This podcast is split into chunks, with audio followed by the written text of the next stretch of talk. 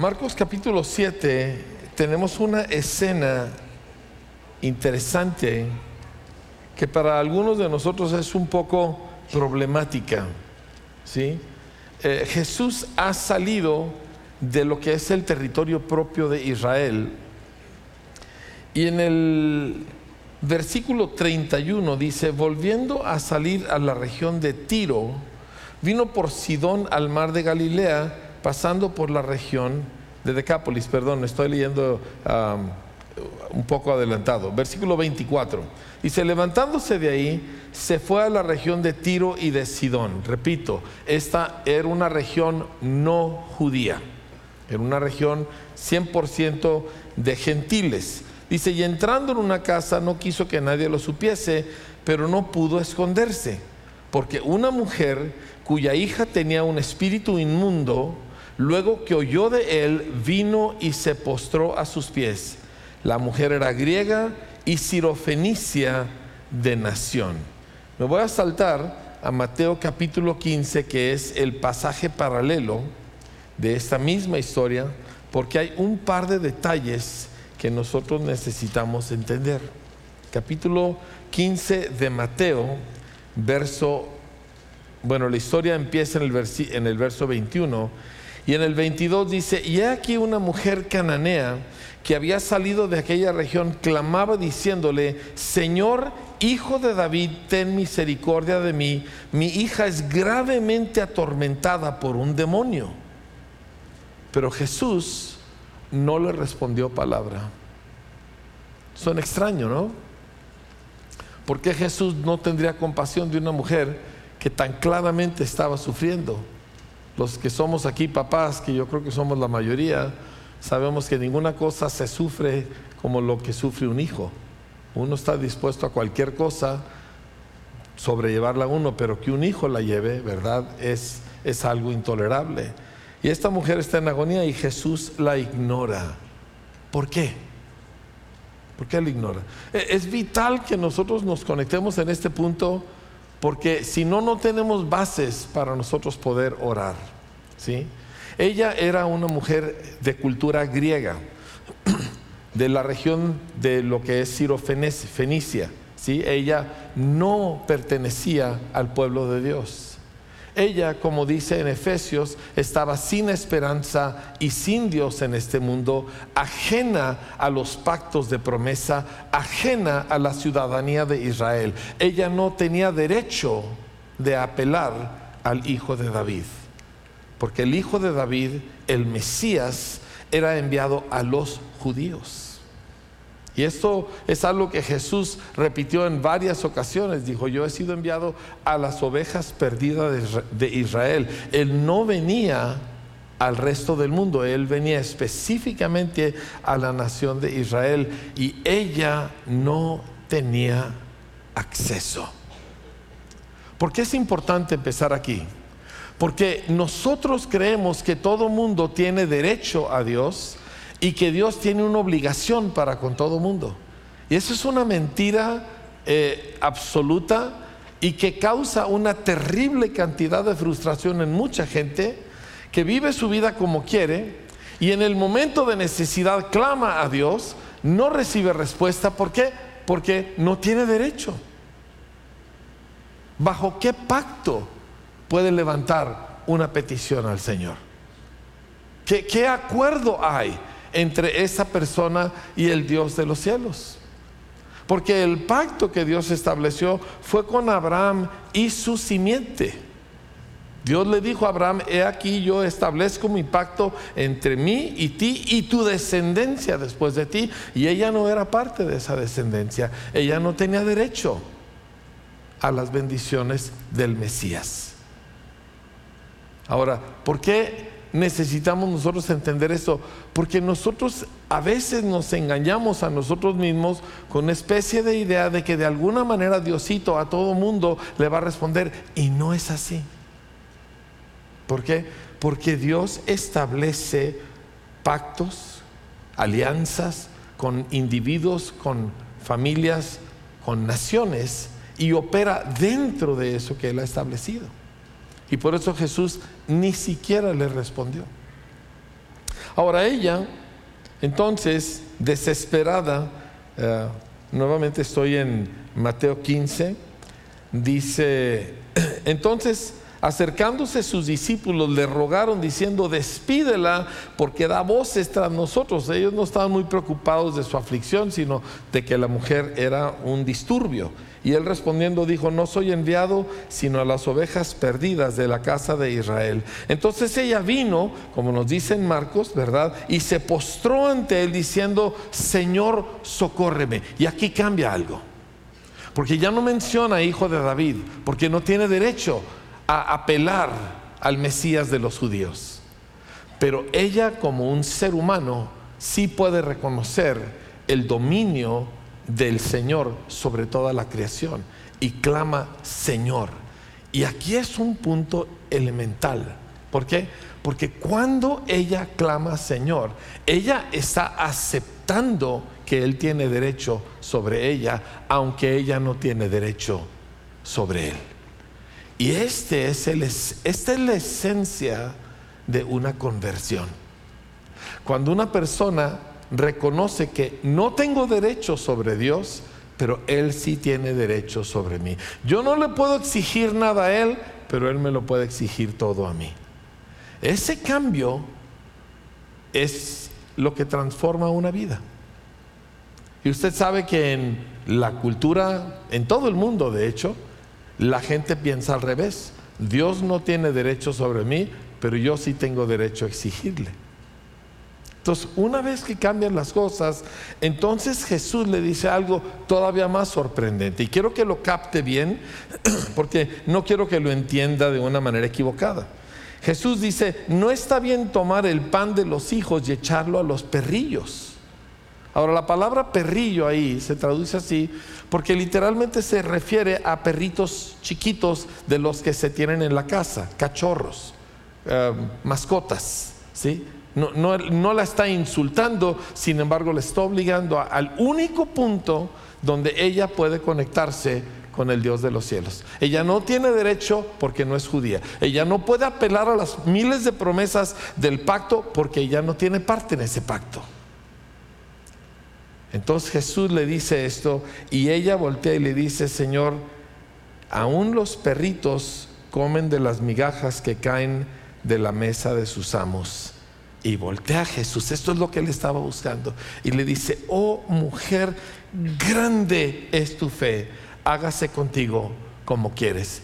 Jesús ni siquiera dijo que sea libre tu hija, Jesús no hizo ningún pronunciamiento. Hubo una conexión. Ella creyó que una migaja de él era suficiente para ella y al instante los demonios salieron de su hija, que por cierto no estaba ahí, estaba lejos. Increíble. Ahora, para nosotros esto es vital porque porque nosotros con frecuencia siendo cristianos, identificándonos como cristianos, ignoramos que estamos en medio de una guerra espiritual. Eh, el apóstol Pablo escribe en Efesios 6 y dice, no tenemos lucha contra sangre y carne, sino contra principados, contra potestades, contra ejércitos espirituales de maldad, contra gobernadores en las regiones celestes. Esto es real familia. Y ella lo estaba experimentando en que su hija se retorcía, se convulsionaba, quién sabe qué tantas cosas le sucedían. Y ella sabía, solo hay uno que tiene poder sobre todo eso, y es Jesús de Nazaret.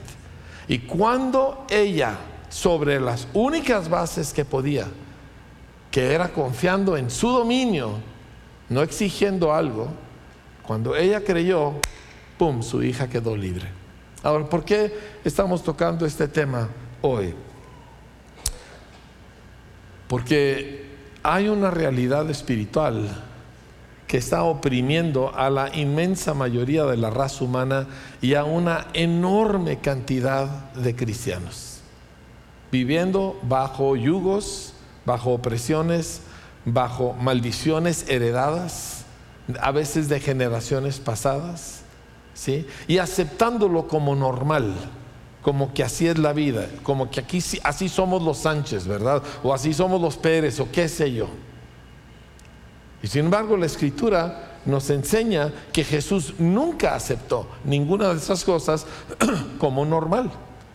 Y le trajeron a toda clase de personas, ciegos, sordos, mudos, lunáticos, afligidos, epilépticos, toda clase de gente.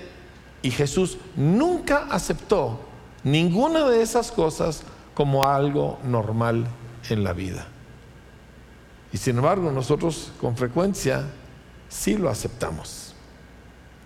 Y luego eso reduce nuestra respuesta al Señor. Vivimos vidas muy por debajo de lo que el Señor diseñó para nosotros en todos los sentidos, ¿verdad? Y, y el resultado es que Cristo no es glorificado y nosotros no experimentamos los propósitos de Dios para nuestra vida. Así que quiero estudiar un poco este día al respecto de esto. Entonces, primero que nada, quiero que quede muy claro, tenemos una guerra contra ejércitos espirituales de maldad.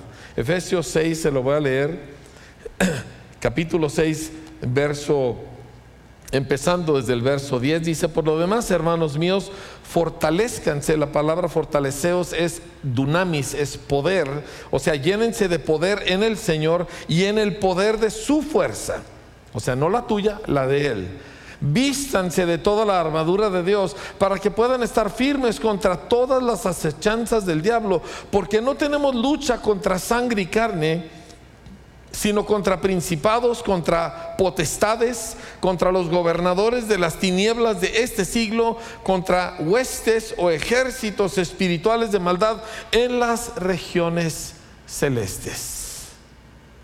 Esto no es opcional. Esto no es una especie de forma de cristianismo que algunos creen. Esta es la realidad para toda persona que invoca el nombre de Jesús. Cuando yo me convierto al Señor, hace muchos años, me regalaron un libro que todavía me acuerdo este, de él, un libro rojo eh, que hablaba acerca de la nueva vida cristiana. Y me acuerdo que llego como al tercer capítulo y el tercer capítulo se llamaba Su Majestad Satánica y me explicaba toda la realidad de mi enemigo y todo lo que yo tendría que enfrentar ahora que yo me había declarado enemigo del enemigo de la raza humana.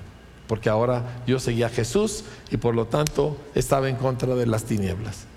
Y me ayudó fuertísimamente para entender la realidad de lo que vivimos. Si usted está pensando que ser cristiano es leer la Biblia, ir a la iglesia y tratar de portarse bien, usted está totalmente mal entendiendo de qué se trata esta realidad. Cuando usted entró en este planeta, cuando nació, entró a un planeta en conflicto entró a un planeta en guerra. Cuando usted entregó su vida a Cristo y nació de nuevo por la fe en Jesús, usted entonces se declaró abiertamente del bando del Señor en contra de las tinieblas que dominan a este planeta. Ahora, la parte buena es que el bando del Señor ya ganó y es el que gana. Pero esa victoria todavía no se ve completamente visible. ¿Sí? Nosotros somos los que peleamos esa guerra ahora. Pero usted entró al ejército, usted se declaró enemigo de las tinieblas, enemigo de Satanás y del pecado y de la maldición, y usted ahora tiene una lucha. Y si usted no lucha, eso no quita la guerra que viene en su contra. ¿Me explico?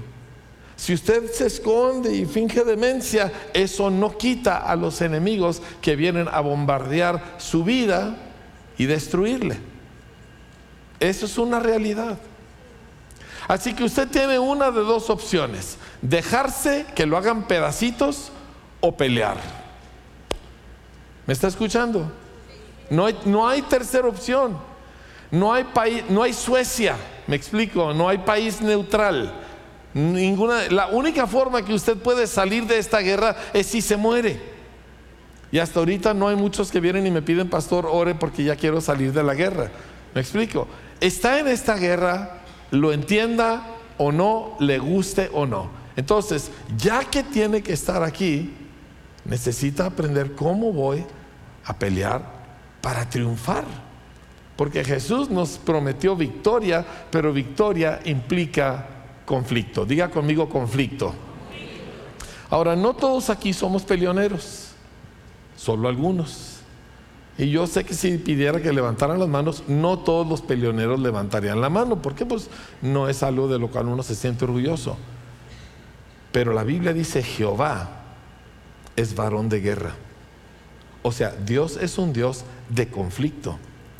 Y la cuestión con Dios es que Él gana sus conflictos, pero hay una pelea de por medio. Y nosotros somos los hijos de Dios y somos llamados a este conflicto, pero es un conflicto espiritual. No tenemos lucha contra sangre y carne. No te estás peleando con tu vecino o con tu pareja o con tus suegros, ¿me entiendes? Te estás peleando contra enemigos espirituales, ejércitos espirituales de maldad. ¿Ok? Ahora, ¿quieres aprender cómo es que nosotros caminamos en esto o vamos a dejar que el diablo nos baile un jarabe tapatío en la cabeza? Voy a preguntar otra vez. ¿Quiere aprender a pelear o quiere que lo hagan pedazos? Ok, ahí vamos. Ahí vamos. No le salió así enteramente con la fuerza que queremos, pero ya vamos en camino. ¿Está bien? Ok. Al hablar nosotros de demonios, nos topamos con otro elemento impresionante que Jesús mencionó. Yo quiero llevarle a esto en... Ah, ¿Dónde estamos? En, válgame, vaya conmigo a Mateo capítulo 12. Mateo capítulo 12. Ahora, ¿cuántos de ustedes saben que en su tiempo Jesús fue muy controversial? O sea, Jesús no era como que todo el mundo decía, ay, qué bonito. No, no. Jesús causaba mucha controversia. Y sobre todo la gente religiosa quería matar a Jesús. Ninguno de ellos decía, no, no, no estoy de acuerdo con él y ya. No, no. Decían, lo quiero matar. Y luego se juntaba con otros para ver de qué manera lo podían asesinar. Porque el reino de los cielos está en medio de conflicto. Y Jesús trajo ese conflicto a la tierra. Ahora, en Mateo capítulo 12, en el versículo 22, dice así. Entonces fue traído a él un endemoniado. Diga conmigo endemoniado. ¿Existen endemoniados? Son así como en las películas. No. Oh, no. Hay muchos endemoniados que se ven perfectamente normales. Es más, si usted lee los evangelios, la mayoría Jesús se los encontró en la congregación.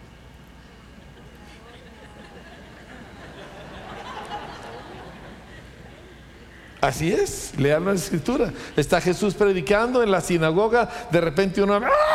empieza a gritar y se revuelca, ¿verdad? Y Jesús le ordena al demonio que se le salga y el hombre se retuerce y pega un grito y el demonio se le sale y el hombre queda perfectamente bien. Qué padre reunión, ¿verdad? ¿Sí? Son reuniones que nunca se olvidan.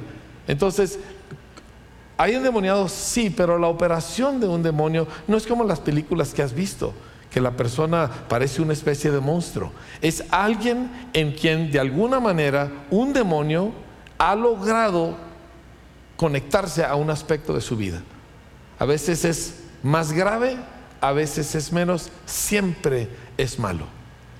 Puede ser desde una tristeza constante, una depresión, que eso es lo que, una depresión es una tristeza constante, duradera, ¿verdad? Y, de hecho nosotros vemos que, eh, no, lo, no lo voy a entrar en detalle ahora, pero en 2 Corintios Pablo habla acerca de eso y cómo una persistente tristeza es una puerta abierta para el enemigo.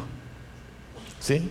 Y cómo él evitaba que tanto la persona que estaban corrigiendo como los que lo estaban corrigiendo, que la tristeza los embargara, estaba evitando que la tristeza los dominara, porque dijo, no ignoramos las maquinaciones de Satanás. O sea, una tristeza duradera, una profunda y, y, persistente tristeza es una puerta abierta. Esos lutos eternos que mucha gente guarda, una puerta abierta para operaciones de demonios y atrapa la mente de una persona y ya no puede ver nada más que de esa manera, con perpetua tristeza. Y cada vez es peor y peor y peor.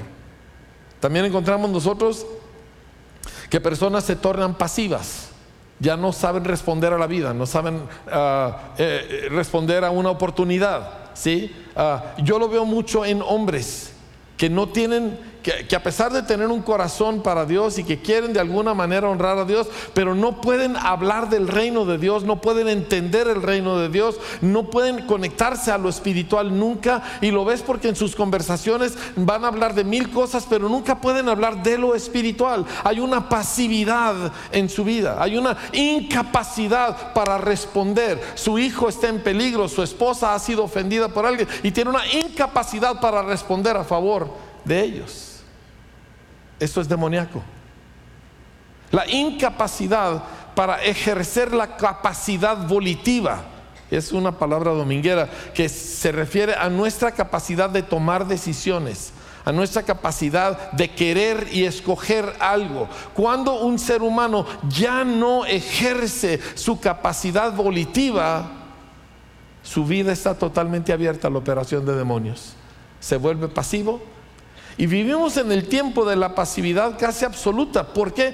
Porque el vicio de las redes sociales, y esto te lo dice cualquier estudio serio que se ha hecho, y hay muchos estudios a nivel gobierno, a nivel universidad, en, en muchos países del mundo, que la mayoría de la gente que consume redes sociales lo hace de manera pasiva, es decir, no aporta nada a ello.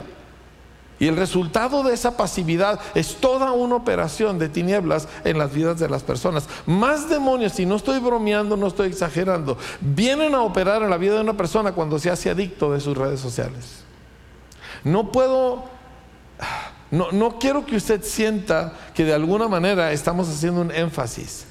Usted necesita gobernar aquellas cosas o esas cosas son una puerta abierta para gobernarle usted. Cuando un niño pasa cuatro o seis horas al día delante de la tele con sus juegos este, eh, electrónicos y, en sus redes sociales, seis, ocho horas diarias, es la norma para un jovencito el día de hoy, son seis horas al día delante de una pantalla, eso lo hace totalmente pasivo. Cuando uno está cansado, cuando uno está fastidiado, la razón que uno se siente tentado a llegar a la casa, desparramarse en el sillón y prender la tele es porque es totalmente pasivo. Pero la pasividad es una de las evidencias de operación satánica en personas. ¿Por qué? Porque ya no hay alguien tomando decisiones, ya no hay alguien accionando y como resultado tienen entrada directa. Y el diablo no es buena persona. Y no es un monito rojo con un tenedor en la mano. Son espíritus profundamente malignos y ellos buscan, ante todas las cosas el enemigo odia una, la imagen de Dios en la raza humana. Así que donde hay puertas abiertas, van a encontrar la forma de entrar. Lo mismo sucede cuando gente practica cualquier tipo de, cosas espirituales que no corresponden a la escritura. Que se mete, que voy a ir a que me hagan una especie de, eh, no sé, llámale lo que quiera. Eh, pero me entiende, desde que me lean las hojas del té hasta que me hagan una limpia, hasta que me adivinen el futuro, hasta que me lean las cartas, hasta que jugamos a la Ouija o la idolatría. Absolutamente es parte de ello, la escritura lo dice literalmente de cubierta a cubierta. Y todo eso abre puertas a lo espiritual. Todo ello abre puertas a operaciones diabólicas en las mentes y en el alma de la gente. Por eso el salmista escribió y dijo, mi alma está afligida, mi alma está turbada. ¿Por qué? Porque hay operaciones que afectan no el cuerpo, sino el alma de la persona. Y la mayoría de nosotros tenemos un pasado en el cual, quizá de manera inocente, quizá no tan inocente, practicamos cosas que correspondían al lado oscuro de las tinieblas, de la, vida espiritual. Y cualquier cosa espiritual, aunque se diga positiva, aunque se diga de Dios, si no es conforme a Cristo, si no es conforme a la Escritura, no es de Dios, es del enemigo. ¿Por qué? Porque el enemigo, dice la escritura, se disfraza como ángel de luz para engañar. Entonces esto es una realidad, iglesia. Y quizá tú empiezas ahorita a, sumar dos más dos y te están saliendo respuestas y dices, ¿será por eso que, que, sucede esto? ¿Será por eso que esto le pasa a mi hijo o me pasa a mí? Y empiezas a detectar, aquí hay, aquí hay cosas sucediendo que yo necesito entender, enfrentar y vencer. Confusión emocional o cuando hay estados prolongados de confusión mental, de que no entiendo, no entiendo, no entiendo. Y eso lo vemos inclusive en la escuela. Mm, muchachos, que todo niño es, todo niño es inteligente. No existe tal cosa como un niño tonto, pero sí hay opresiones a veces emocionales y a veces espirituales y a veces son una combinación. Y no entiendo y no capto y no entiendo y se lo explicas de mil maneras y no lo entiendo, no lo entiendo y hay un bloqueo. Es muy probable que haya algún rollo espiritual sucediendo ahí. Y nosotros necesitamos hacerle frente. Mire, yo le puedo platicar historias. Cuando Tita, mi esposa, estaba a cargo de los niños hace muchos años y había varios hombres, ¿verdad? Entre ellos don Albino Gardea, que ya está con el Señor, eh, trabajando en, cunero y en guardería. Y, había un niño que lloraba eternamente, no podía parar de llorar. Y un día captan que hay un espíritu de abandono operando sobre ese niño por, por una situación de, de, salud que sucedió cuando él era un infante y le pide Tita a don Albino, ore por él, pero era un bebé, no le va a gritar, no va a ser eh, un drama. Y, quietecito empezó a orar y aquello se rompió y ese niño nunca volvió a llorar cuando bajaba que cunero. Porque había algo espiritual operando. Después nos dimos cuenta, hablando con la familia, que efectivamente por la enfermedad de otro hijo, la mamá había tenido que dejar a este bebé por mucho tiempo sin su cuidado y vino sobre el niño un espíritu de abandono. Y aunque ya era un niño considerablemente más grande, de todas maneras no podía contraer esa sensación. Era espiritual. Y Jesús, en su vida, aquí en la tierra, en sus años de ministerio, él enfrentó los diferentes asuntos espirituales con los que él se topaba y los resolvió. Escuche lo que sigue aquí. ¿sí? Los fariseos, dice al oírlo, decían, este no echa fuera a los demonios, sino por Belcebú, príncipe de los demonios. Sabiendo Jesús los pensamientos de ellos, les dijo, todo reino dividido contra sí mismo es asolado, y toda ciudad o casa dividida contra sí mismo no permanecer, contra sí misma no permanecerá. Y si Satanás echa fuera a Satanás, contra sí mismo está dividido. ¿Cómo pues permanecerá su reino? Y luego dice, y escuche bien lo que dice, es el versículo 27, Mateo 12, 27.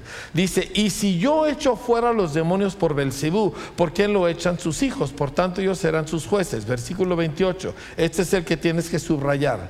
Dice, y si yo por el Espíritu de Dios echo fuera a los demonios, ciertamente ha llegado a ustedes el reino de Dios. Eso grábatelo, eso subráyalo. Eso márcalo en tu Biblia. Dice, si yo por el Espíritu de Dios echo fuera a los demonios, esa es la evidencia que el gobierno de Dios ha llegado a la tierra. ¿Por qué? Porque el gobierno de Dios es de lo que se trata familia.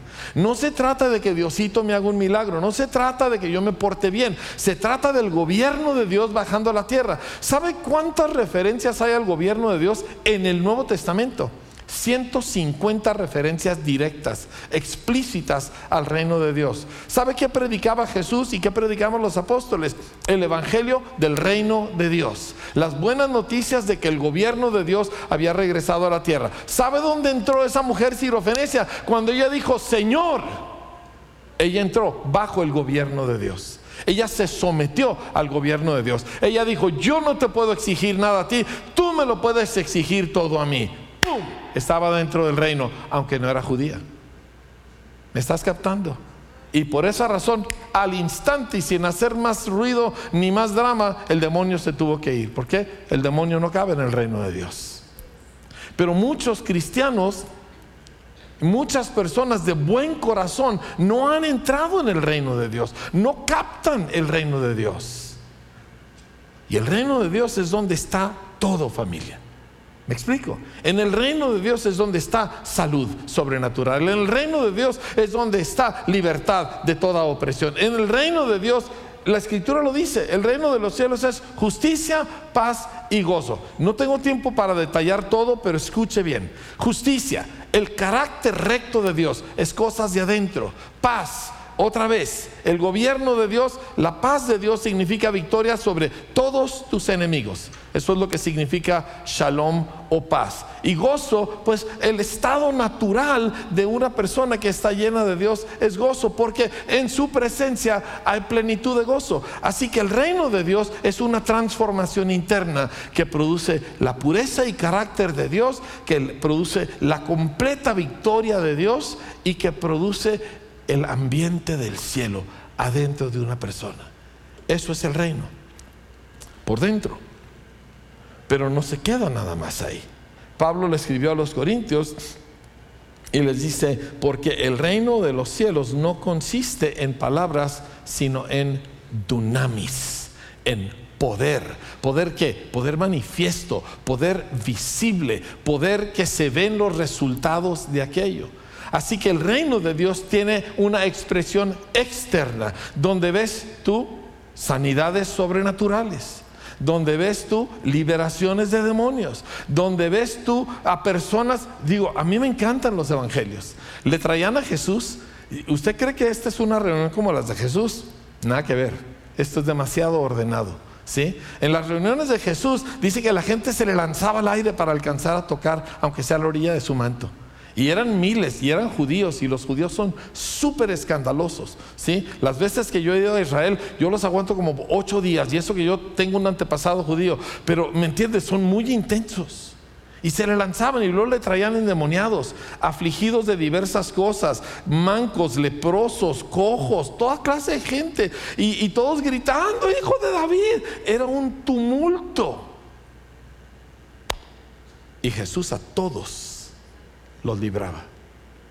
Le llegaron algunos mudos y él se dio cuenta es un espíritu mudo y le echa fuera el espíritu y el hombre empieza a hablar.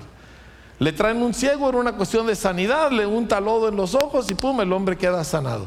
Pero le, le trajeron todo tipo de gente y dice la escritura, a todos los sanó y echó fuera todos los espíritus malignos, todos los espíritus sucios. E, esto se me hace impresionante porque esta es la la faceta visible del reino de Dios. Y esta faceta viene específicamente con la predicación del Evangelio del Reino. Cuando usted ve, por ejemplo, en Marcos capítulo 16, Jesús primero regaña a sus discípulos. Ayer estábamos hablando mi esposa y yo acerca de si se debe regañar desde el púlpito o no. Bueno, yo no voy a regañar porque yo soy un alma de Dios, pero el Señor sí regañaba. Y fíjese, capítulo 16 de Marcos, versículo 14. Finalmente se apareció a los once mismos, a los discípulos, estando ellos sentados a la mesa, y les reprochó su incredulidad y dureza de corazón, porque no habían creído a los que le habían visto resucitado. Y les dijo, vayan por todo el mundo. ¿Por dónde? Eso empieza con tu vecino, pero no se termina ahí. Vayan por todo el mundo y prediquen el Evangelio a toda criatura. El que creyere y fuera bautizado será salvo, pero el que no creyere será condenado. Y estas señales seguirán a los que creen. ¿Y sabe cuál es la primera? Está en Marcos 16, versículo 17. Dice, en mi nombre echarán fuera demonios. Jesús dijo, si yo, por el Espíritu de Dios, echo fuera los demonios, entonces eso significa que el reino de Dios ha llegado. Primera evidencia en los que creen, echan fuera demonios. Entonces, es muy probable que tengamos una necesidad de meternos muy en serio a capacitarnos como creyentes, porque mi, amado, si parte de lo que sucede en torno a tu vida no incluye que tú expulsas ocasionalmente un demonio aquí o allá, y no estoy hablando de superstición, entonces tú estás quedándote corto de lo que Dios te ha dado en Cristo. Claramente lo dice. Dice, echarán fuera demonios, hablarán nuevas lenguas, tomarán en las manos serpientes y si bebieren cosa mortífera no les hará daño, sobre los enfermos pondrán sus manos y sanarán. ¿Qué nos describe este pasaje? Una vida de conflicto espiritual, pero de victoria en ese conflicto, pero una vida de conflicto. ¿Sí? Echando fuera demonios, serpientes, sanando enfermos, una vida de conflicto. Pero ¿cuándo? A la medida que avanzamos el Evangelio del reino. A la medida que estamos anunciando nosotros el mensaje de que el gobierno de Dios ha venido a la tierra en la persona de Jesús. ¿sí? Y a través de ese mensaje, todo el reino de Dios se establece. ¿Por qué? Porque el reino de Dios se establece, escúcheme atentamente, adentro de los corazones de los hombres. Como en esa mujer que dijo, Señor, y en ese instante el reino de Dios entró. Y usted dice, yo conozco gente muy buena, sí, pero ninguno dice Señor. Todos dicen, yo sé lo que quiero, yo sé lo que pienso, yo no le hago mal a nadie, ¿verdad? Yo creo mucho en Dios, yo le pido mucho a Dios, pero nunca dicen, tú mandas, yo no. Tú exiges, yo no. Y ese es el acto de conversión, que si confesares con tu boca a Jesús como Señor, y creyeres en tu corazón que Dios lo levantó de los muertos, ese es el instante de la salvación. Cuando, cuando Jesús se convierte en Señor. Dices, pero ¿qué, qué, eh, ¿qué implica eso? Todo, implica todo. Todo es suyo. Yo soy suyo. Soy su esclavo, soy su propiedad. Y gozoso de serlo. Él es mi Señor. ¿Me está captando, mi amado? ¿Sí? Entonces, donde Jesús es Señor, demonios no pueden permanecer. Donde Jesús es Señor, todo, toda influencia, opresión, tinieblas, tiene que salir donde Jesús es Señor. Porque en el reino de los cielos, dígame una cosa, ¿cuántos demonios cree usted que hay en la presencia de Dios en el cielo? Ninguno, ¿verdad? ¿Sí? Jesús nos enseñó a orar venga tu reino, dígalo conmigo, venga tu reino, hágase tu voluntad, ¿cómo? Como en el cielo, igual en la tierra. ¿Cuántos demonios hay en el cielo? Ninguno. ¿Cuántos debe haber en la tierra donde está el reino de Dios? Ninguno. ¿Quiere usted vivir bajo presiones innecesarias o quiere vivir en la victoria y en la libertad de Cristo? ¿Dónde quiere usted estar? ¿Sí? Porque mire, si uno anda así todo torcido como el resto del mundo, pues ¿cuál mensaje vamos a predicar? Uno está con la depre y tomándose las pastillas, ¿verdad? Y, luchando y buscando al psicoanalista o al, psiquiatra, ¿verdad? Y, tomándose el té de til, ¿verdad? Para ver si se le ayuda, ¿verdad? Entonces, ¿qué mensaje? Dígale a la gente que es mormón y no nos queme. ¿Me explico? A veces... Ya sé que me van a regañar por esto, ¿eh? pero ni modo, ya lo dije. A, veces yo veo, a veces veo cristianos que alguien me dice, ¿sabes qué esto? No, no puedo dormir, entonces, ay, dice, yo tengo un té maravilloso. Oh, dígale, déjame orar por ti. A ver, diga conmigo, déjame orar por ti. Pero en vez de eso, usted dice, yo tampoco, ¿verdad? ¿Qué haremos? Pues, Familia, esto no es parte del paquete. Alguien diga gloria a Dios, por favor.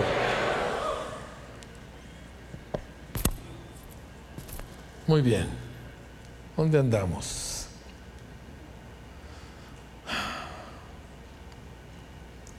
¿Qué hacemos al respecto de todo esto? Déjeme, termino de leer el pasaje y quizá nos pueda ayudar un poquito más. Nuevamente verso 28 dice, pero si yo por el Espíritu de Dios echo fuera a los demonios, ciertamente ha llegado a ustedes el reino de Dios. Porque, ¿cómo puede alguno entrar en la casa del hombre fuerte y saquear sus bienes si primero no le ata? Y entonces podrá saquear su casa. Y luego dijo algo bien fuerte. De hecho, este versículo es el versículo que a mí me salvó. Dice, el que no es conmigo, contra mí es. Y el que conmigo no recoge, desparrama. Y no estaba hablando de una especie de, ay, qué hermoso Jesús, estaba hablando de guerra. Dijo, el que no está conmigo peleando de este lado, está peleando del otro lado. Está en el bando contrario. Así es de sencillo. Y estaba hablando de toda la operación de las tinieblas. Tú no puedes aceptar algo que Jesús no acepta. Tú no puedes tolerar vivir de una manera que Jesús vino a derramar su sangre para librarnos de ella familia. ¿Me explico? nosotros nos paramos y decimos, yo estoy contigo, Señor. No me voy a acostumbrar, no voy a explicar, no voy a dar razones y justificaciones de esto. Yo estoy de tu lado. ¿De qué lado estamos nosotros este día? Repito, hay mucha operación de mil opresiones y depresiones, etcétera. Y luego está afectando nuestras generaciones, nuestros hijos, nuestros nietos. Y nosotros, ay,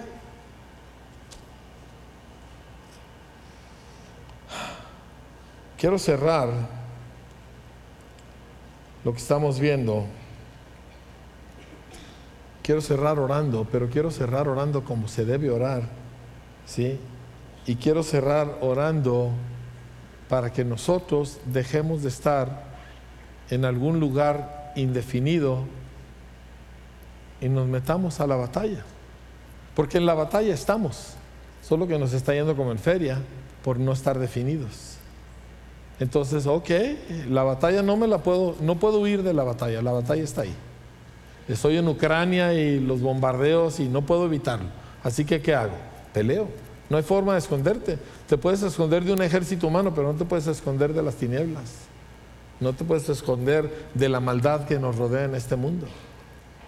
Así que quiero que oremos y quiero que tú y yo y cada uno de nosotros se define, decir, ¿sabes qué, Señor? Ya estuvo.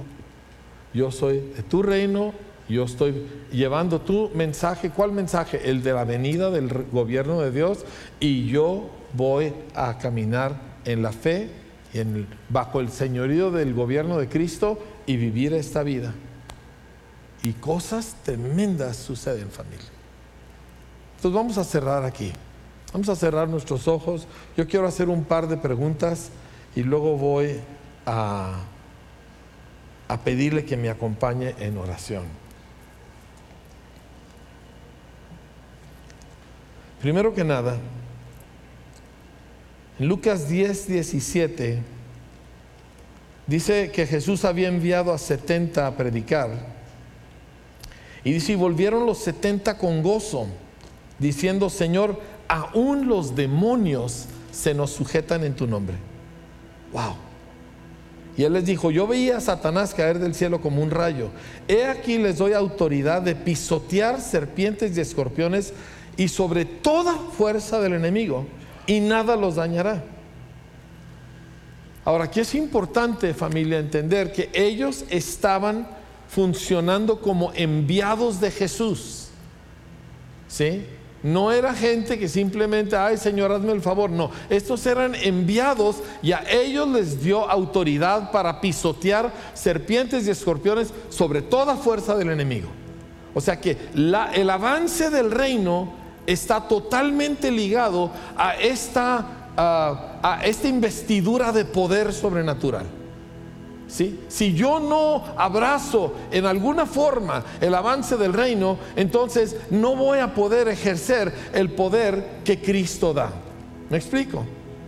Así que yo abrazo esto, oro por ello, le hablo al que puedo, le doy el folleto al que puedo. Yo estoy trabajando para que el evangelio del reino de Dios avance.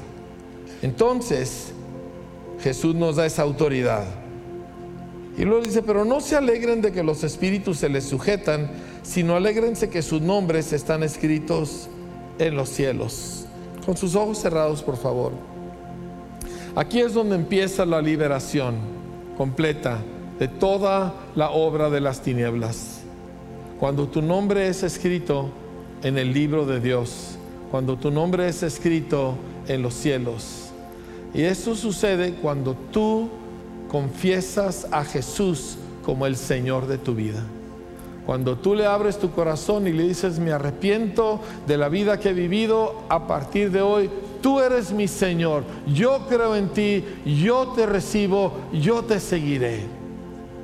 Y en ese instante te sucede a ti lo que le sucedió a esa mujer Así que así todo el mundo con sus ojos cerrados, quiero preguntarte, si tú no has confesado a Jesús como tu Señor, si tú no has hecho lo que esta mujer hizo y lo quieres hacer el día de hoy, quiero que me lo indiques levantando muy en alto tu mano Y vamos a orar para que Jesús, veo tu mano caballero, bien hecho, para que Jesús entre en tu vida. Veo la suya también, Señor.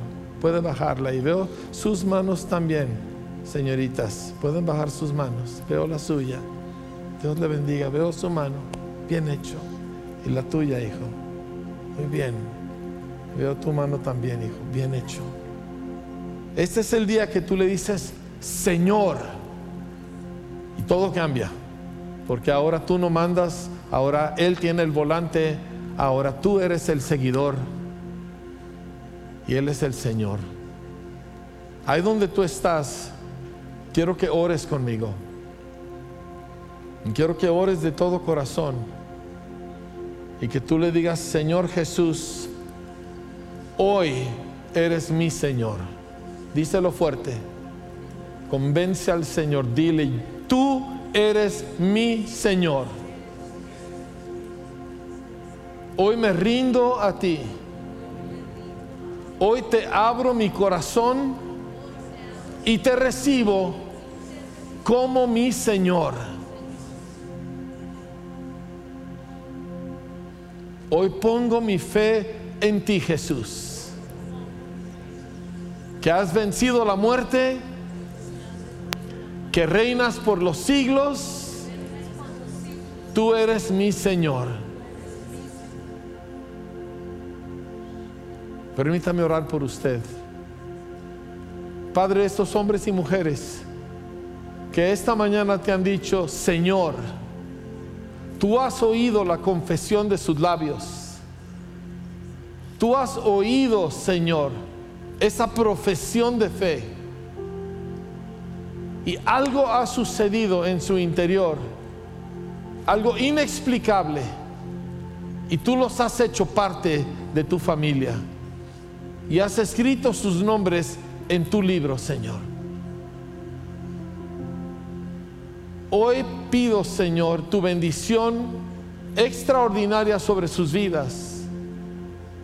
Hoy pido, Señor, que sus entendimientos sean abiertos de tal manera que empiecen a comprender todo aquello que tú has preparado para ellos. Como iglesia los bendecimos y los recibimos, Señor, en la familia de Dios. Y te pedimos por ellos, Señor, en el nombre de Jesús.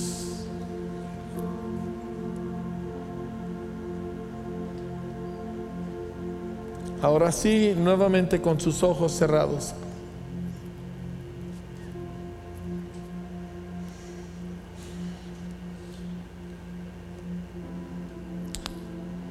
Jesús dijo, yo les doy autoridad para pisotear serpientes y escorpiones y sobre toda la fuerza del enemigo. Hay muchos aquí que estás tolerando serpientes y escorpiones en tu vida.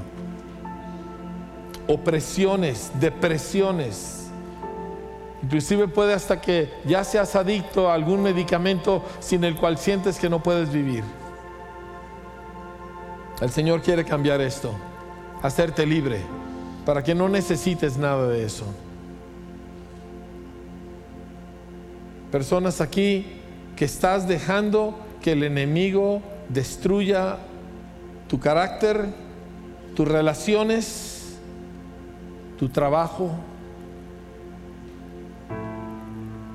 Padre, en el nombre de Jesús venimos a ti como la familia del Dios Altísimo, como los hijos y las hijas de Dios. Y venimos, Señor, a pedir primero que nada una definición en el corazón de cada persona en este auditorio, Señor. Una definición por Cristo, por su reino